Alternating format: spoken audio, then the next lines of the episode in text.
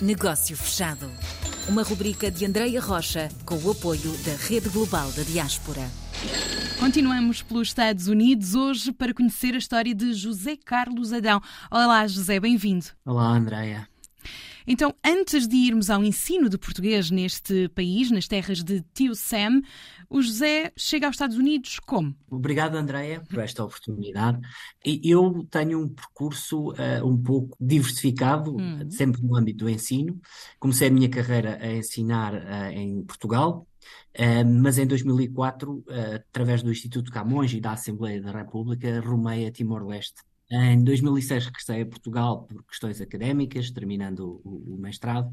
A vontade de conhecer e de diversificar as experiências profissionais levou-me à África do Sul, onde também ensinei na província de Durban, de KwaZulu-Natal, durante dois anos, no ensino português.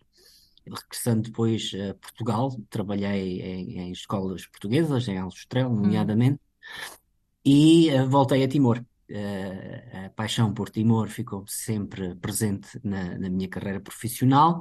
Durante alguns meses fiz uh, formação de professores de literatura e cultura.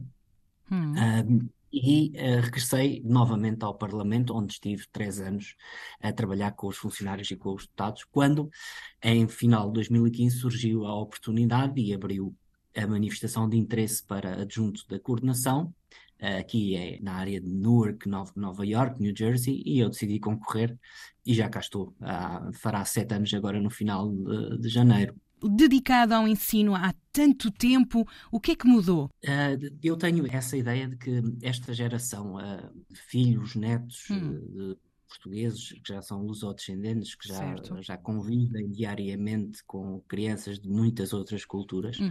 mas há essa sensibilidade e cada vez mais nos últimos anos tem sido acentuada essa sensibilidade das famílias que talvez numa segunda geração, por questões de integração, uh, promovessem só a aprendizagem do inglês para que os seus filhos pudessem integrar-se na sociedade onde estão, uhum.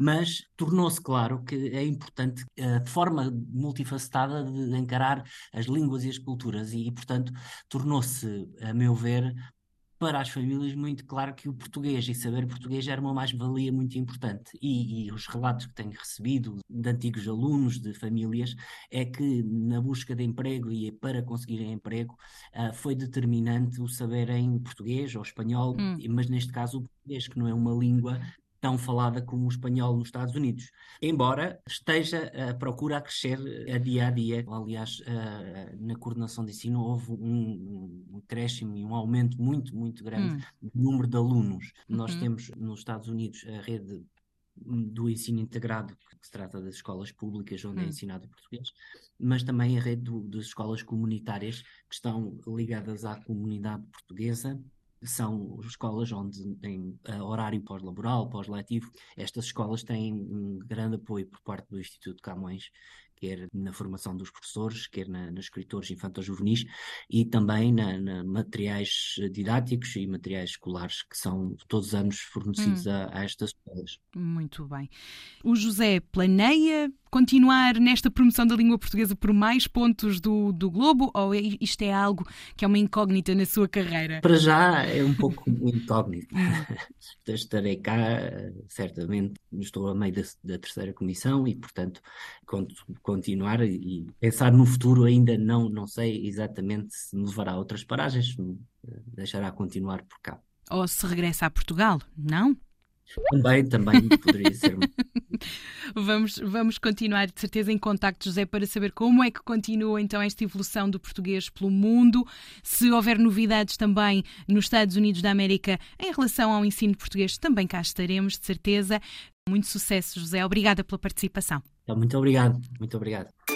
Negócio fechado.